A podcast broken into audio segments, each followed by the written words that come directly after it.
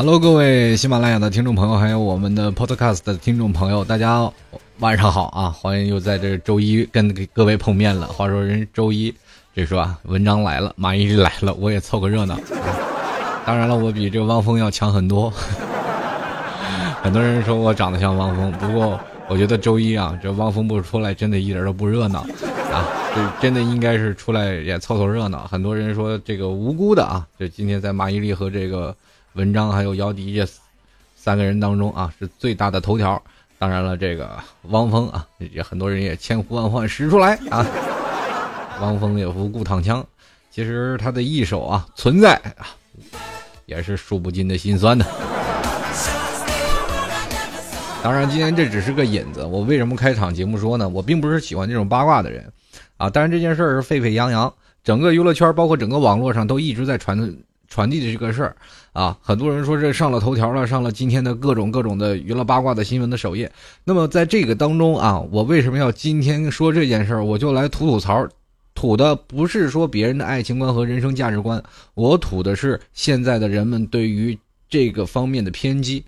现在你们有没有发现，网络上所有的人当看到了一篇，比如说现在非常八卦的一件事，他们就赶紧去做。比如现在像文章和姚笛牵手这样的偷情啊，让人发现了。发现了，然后各大媒体就要等着周一见，是吧？这个现在非常火的网络词语就是周一见。那么今天老 T 也来了，是吧？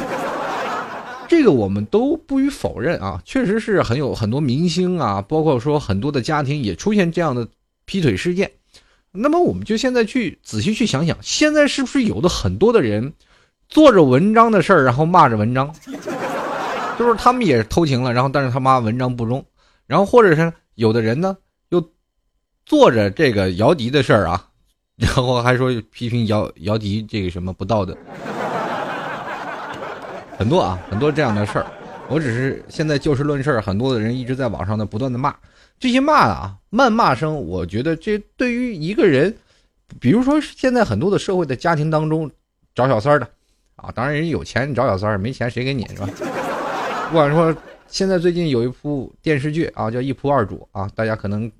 有看过的啊，也有没看过的。讲述的也就是说，啊，特别有意思啊。里头有一个，反正扮演一个角色啊，非常绿绿茶婊的一个角色啊。就是说，当那个谁，那那个也张嘉译啊，张嘉译演了一个司机啊。他当时开好车，谁知道他是一司机啊？这女的就说了啊，我不在乎你没有钱。当她真正的发现了张嘉译就是个司名副其实的司机之后，她就说了啊，就我要找个门当户对的。这在很多现象当中就暴露出现在很多人们对这件事儿啊，包括对于现在找有钱人 这件事儿，呃，有一个很明确的定论啊，就是说你有钱了，你能玩得起。那么说现在很多人啊，有劈腿的，有搞离婚离异的，其实这是人生当中很多经历过的。你说可以说他对爱情不忠。如果说在放在多少年前啊，一百两百多年前有包拯的时候啊，包拯是三百多年前了啊，反正不管了，就包青天。包青天在的话，是吧？你要当是吧？陈世美那就被斩了。如果现在说，如果中国实行这样的法律的话，那么我觉得咱们现在中国的人口马上就从现在人口的第二大国吧。现在十三亿人口吧，马上骤减到三亿人口，啊，当然这也很夸张的数字，没那么多。但是现在这社会当中，你看最近八零后、九零后的天下啊，已经是这样了。从七零后、六零后开始，逐渐的离婚率并不是那么高。现在八零后、九零后离婚率特别高。你们有没有出现这个样的现象？现在的人们对于啊，不管是物质的上的自由，还是精神上的自由，都格外的去享受这样的事儿。而且有的人，比如说我。在家里结婚，我可能被束缚很多了。我们可能就选择另一件的事儿。在座诸位，你们有没有看到，在呃爸爸那个年纪，六零后、七零后他们那个时代的爱情？可以跟各位朋友说说，在他们那个年代，也有人家庭中会出现过，比如说出去找外遇啊，或者是找小三儿劈腿了这件事儿啊，婚外情，也就是传说中的婚外情。这些人也会偷吃。很多的时候有一句话叫做。男人不会偷吃，那就怎么了？是吧？爱怎么地怎么地，是吧？当然，这只是一一句统称，但是也不能一竿子打死一番啊一船人。很多的男士还是比较忠贞不渝的。你看，现在我们去想啊，呃，让我们很一直觉得很励志的爱情片儿，就是《新白娘子传奇》吧。这个片儿会为什么会让我们非常励志呢？你会人和妖都可以在一起那么长时间是吧？中间要没有法海阻挠，你说许仙会不会出轨？啊，开句玩笑啊！当然了，我们不能把拿这个神话故事啊来跟我们现在去比。我们现在去看的一些非常有名的古代神话故事，很多的爱情故事，比如说牛郎织女啦，呃，还有什么七仙女啊，还有这个宝莲灯啊等等这些，还有新白娘子传奇这些经典的爱情神话故事，我们知道的结局都是不是很好的。哎，不是分了。就是被压了，就是当然是在神话里嘛，人和妖不能共处一室啊，人和神当然也不能共处一室，哎，这就是这样的。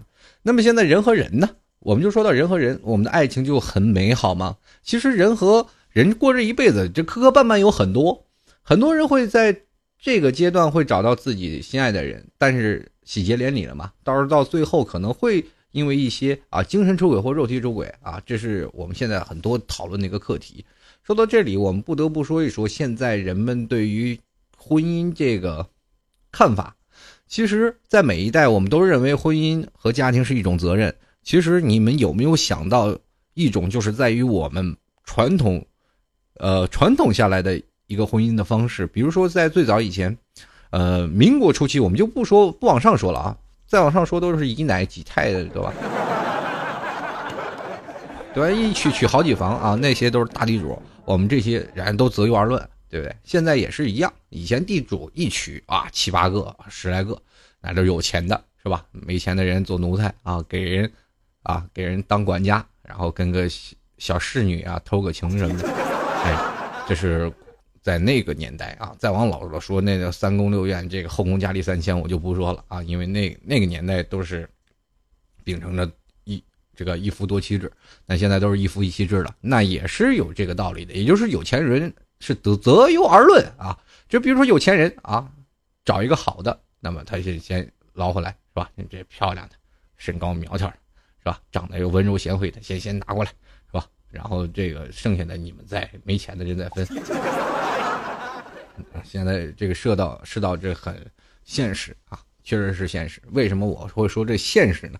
这是跟我们这一代独苗有关。我上一期节目就专专门说了这个呃，单独的一个人为什么这么孤独。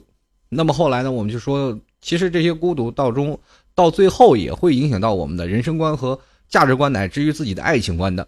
因为我们会想到啊，我们现在是独立的一个人，当你最后找到的。另一半不够优秀的话，你以上的四个老人你该怎么办？现在很多人需要啃老，不啃老我买不起房子，而且房价非常的高，这也造就了很多的人比较现实。很多人说：“啊，你一个些女人太势利啊！你说男人没有钱没有房就不跟。”然后现在我们可以看到很多的相亲必须要说明男人有没有房，你才肯不肯嫁这件事儿。其实很多男人在批评女人。非常势利的时候，我要为女人说句话了，因为你会发现，现在我们都是家里独自一个人，一个人呢，一个孩子，你会发现，等当这个孩子长大了以后，他们如果找不到一个稳定的家庭，自己的父母该如何的养活？你连自己都养活不了，怎么养活你的父母？这个时候你要看见了，当父母老了以后，他们没有了一定的经济收入，或者是现在他们就已经没有什么经济收入了，一个女生承担的压力要远远比一个男生要大。为什么？因为现在出现了一种现象，叫做男女平等。男女平等，我们说到这里，很多男人一直在揪着女人一定要男女平等。其实现在已经是男女平等了。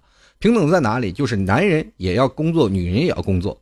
在古代，你应该很羡慕。现在很多女生应该很羡慕古代的女生。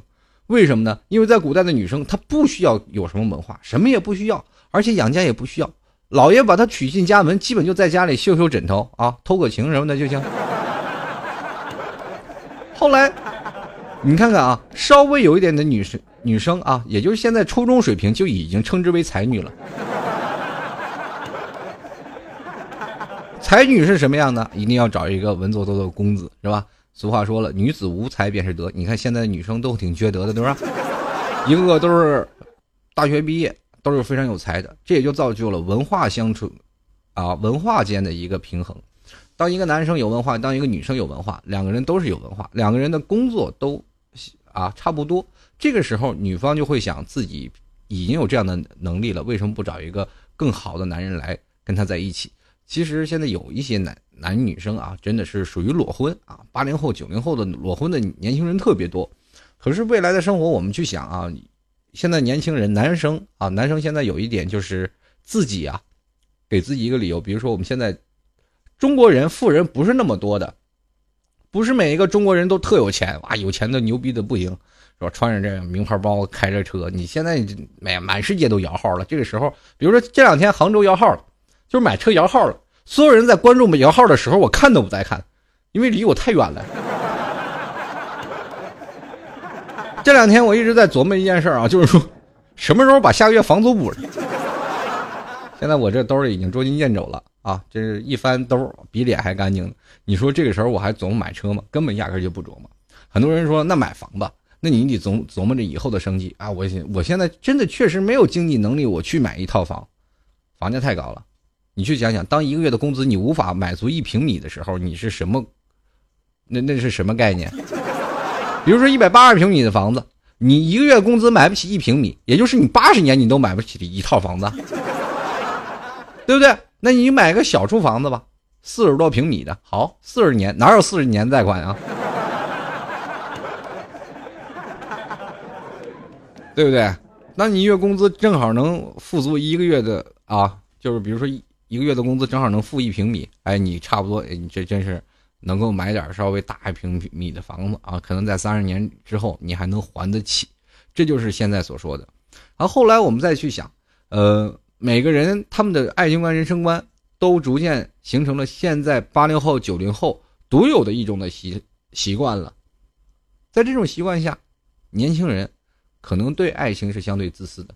有的人可能会看不惯一些人的想法，于是在网络上不断的抨击。现在跟各位朋友来正好聊聊这件事儿啊。为什么我要聊到聊了这么多？人家说老 T 你你绕太远了，我这真是绕的有点远。不过这个远还是有道理的。现在很多的人一直在网络上，我看到很多的听众网友在不断的骂，这是我再也不相信爱情，人家的爱情分不分手关你屁事儿。我一直想不明白，很多人可能是认为自己的心里的明星一定是完美的啊，这必须是完美的，这个人就是吧？不管在以前秀恩爱或者干什么，但最后还是劈腿了，我们就特憎恨的。我告诉你，现实当中这么这样的人数不胜数。你走在大马路当中，你看一个老头拉着一小姑娘，你马上骂这男的，你臭不要脸的！我再也不相信爱情了。全国的寺院，我告诉你，全国寺院都得爆满，你知道吗？你一辈子打光棍我敢相信啊！如果要是真的，咱们去想一个明星，我可能当然我们就认为他是一个公众人物啊，就当然不能匹配。然后如果要这个放在美国白宫啊，或者那都成了丑闻了，对不对？克林顿也玩着这个是吧？当然了。人家在这个环节当中，老婆还是会原谅他的，也没有产生任何的婚变。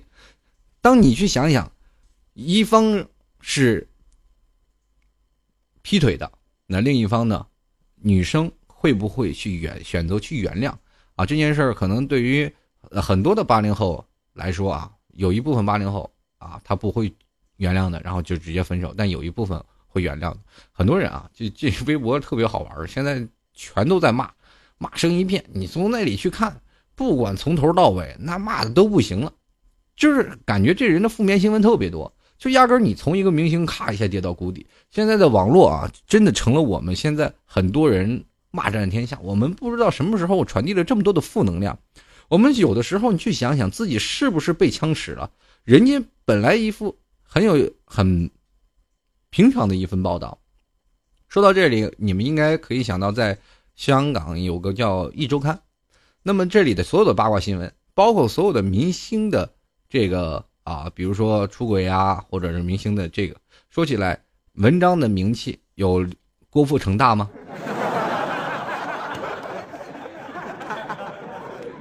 当然了，有很多人认为这个文章要比郭富城大，但是我觉得这个四大天王很早以前的立的是吧，都已经立起来那个威信。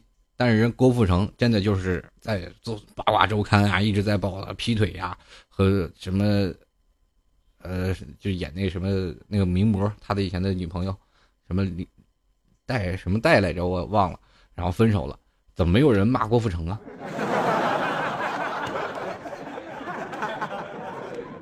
你们怎么还相信爱情呢？我记得不相信爱情的事很很多啊。我记得第一次让我听到不相信爱情的，应该是周杰伦啊。周杰伦和侯佩岑啊分手的时候，再也不相信爱情。接着不管是在哪儿啊，我各种的原因都不相信爱情。我就纳闷儿啊，现在的年轻人一定要追求到偶像追求的那么极致吗？对于爱情方面，你去想想，你有没有做过像文章类似的事儿，背着你的女朋友去找另外一个，去偷吃的？你有没有做过呢？那么，如果你做过，你有有什么脸再去骂人家？这一点我就是非常的不明白。现在网络当中给予了我们一个言论自由的平台，现在很多的人啊啊，其实对于西方文化的植入、西方文化的侵袭，这一点我可以跟各位朋友来聊一聊。真的，现在这个网络，我们真的应该树立起一个正能量。我们现在网络负能量太多了，比如说我们在啊一些宣扬，我跟大家来说一下啊，就说到政府这件事儿，呃，当然这件事儿不应该是用我来说啊，因因为我一说可能被抓起来了。现在很多人啊一直在发一些，我们经常会看微信朋友圈或者是在微博上啊，有的人会发一些啊，比如说言论。这些言论，但可能我们，呃，很多人政府啊，一直说我们中国人没有一个言论的国家啊，没有言论自由的一个国家。当然了，你要当散布于恐吓信息啊，或者诽谤了，这些肯定会啊把你抓起来。但有些人会说中国是没有言论自由。但是你看现在，想想现在去看看微博，很多人就是在网上骂骂政府了，骂这些东西了，他们被抓起来了吗？没有。其实有些方面真的是在。网上已经被骂成这样了，都已经可以哭哭哭爹喊娘的骂了，这些人都没被绳之以法，你知道吗？其实还是很有言论自由的。那另一点呢，我们再 换个角度去想一想，就是说，现在我们很多人一直在说政府的一些问题，啊，反政府啊，反这些，就是这些人这些思想其实真的不对啊。我当然不是说一定说是政府就是对的，但有些地方嘛。在现在的我们的国民政府，至少让我们吃饱、穿得暖，在有些方面，我们至少还能做得好。我们认识中国的体系当中，我们只是其中的一点点。你们真的有没有渗入到真的特别深的地方啊？我们不说我们现在的政府啊，我们不不说我们现在的啊国家的国国家领导，我们说说国外吧。很多人小的时候可能跟我有一样的想法，看到美国啊。看到各种地方啊，呃，比如说英国啊，等等等等地方，都说我们为什么没有生在外国？可是你有没有想到，说美国那么发达，你有没有看到美国的贫民窟？那里真的不像你想象的那么有意思啊！而且人均收入并不高。那你去想想，在一个非常大的一个强国，你说啊，我这一定很有钱，我在不管在哪个地方，这些的时候，你可以问问你身边有没有出国留学的这些朋友。当你问到他们，你才知道哦，原来国外是这样一种情况。有很多的人说怀着自己的美国梦啊，去 American 自己去发展。当到了美国刷了几年盘子以后回来，成为海归了，到中国反而成为精英了。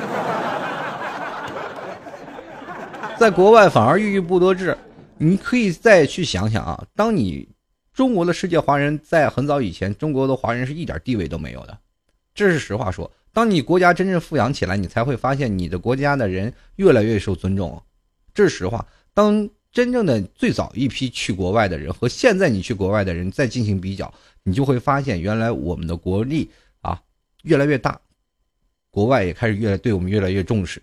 很早以前，我们呃应该在很早吧，啊，我们国家出现了一些政策啊，就是说你看，应该是。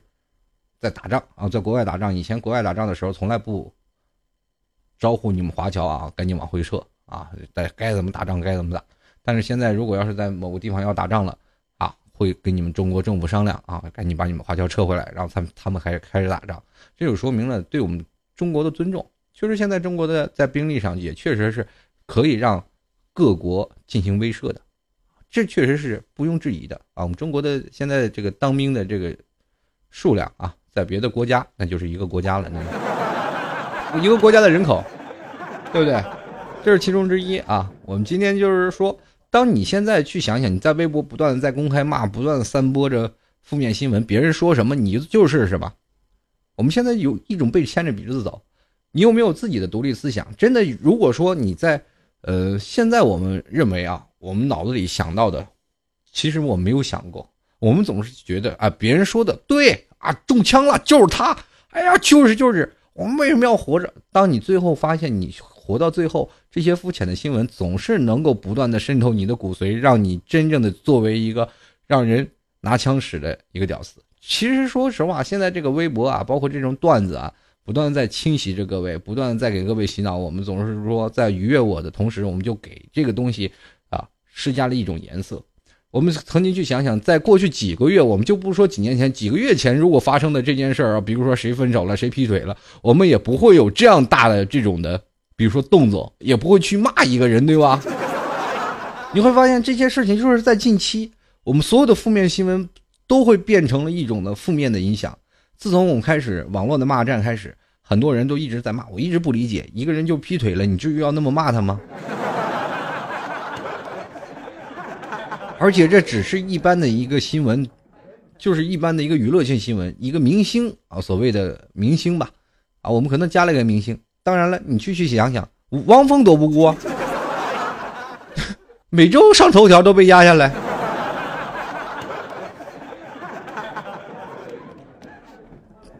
但是我们还是希望每一位听众朋友啊，真的能保持一份比较正义感的心。我们当发生这件事的时候，我们是否应该独立去想想，我们值不值得我们去骂这个人？真的，我骂他，他能跟否看到？就算他看到了，又能怎么样呢？这就是这样的一种方式啊！很多人听众朋友，我记得在我做节目的时候，很多听众也骂我说我做的不好听，一点不搞笑，我也觉得不搞笑。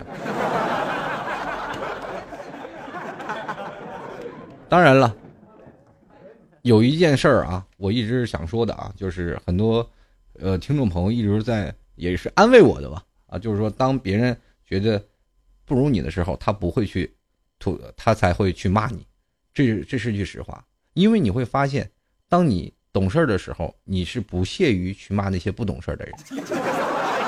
比如说现在，我们去用另一种方式去想啊，比如说你现在这么大了。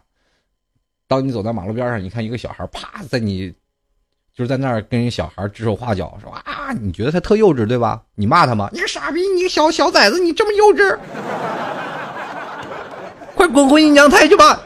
你不会，你会觉得啊，真幼稚，就是这样啊，这个社会就是这样。所以说我还是想呼吁大家啊，在今天这个吐槽啊吐槽节目当中，其实说了很多，我并没有保持太多的娱乐的调式啊，因为我觉得今天说的。节目不算是很幽默，也不是很风趣，但是我说的是比较郑重的。也希望每位听众朋友真的能够啊，给自己散发一些正能量，这是我想说的。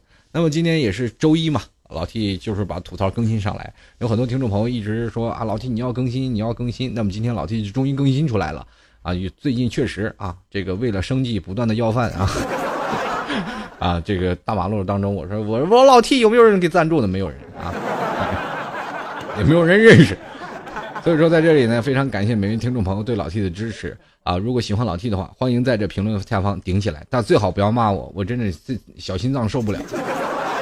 还是支持老 T 的啊，多给在我这个喜马拉雅的评评论上多留留言，还有在苹果播客上的听众朋友，也谢谢你们对老 T 的大力支持啊！今天吐槽二零一四呢，老 T 也要跟各位朋友说声再见了，呃。喜欢老 T 的也可以加入到老 T 的微信公共平台幺六七九幺八幺四零五幺六七九幺八幺四零五啊，老 T 有更新的话，我随时会在微信公共平台上跟各位朋友进行啊宣布啊，在这里非常感谢每位听众朋友对老 T 的支持啊，今天吐槽二零一四就先到这儿啊，我们下期更新，下期再见，拜拜。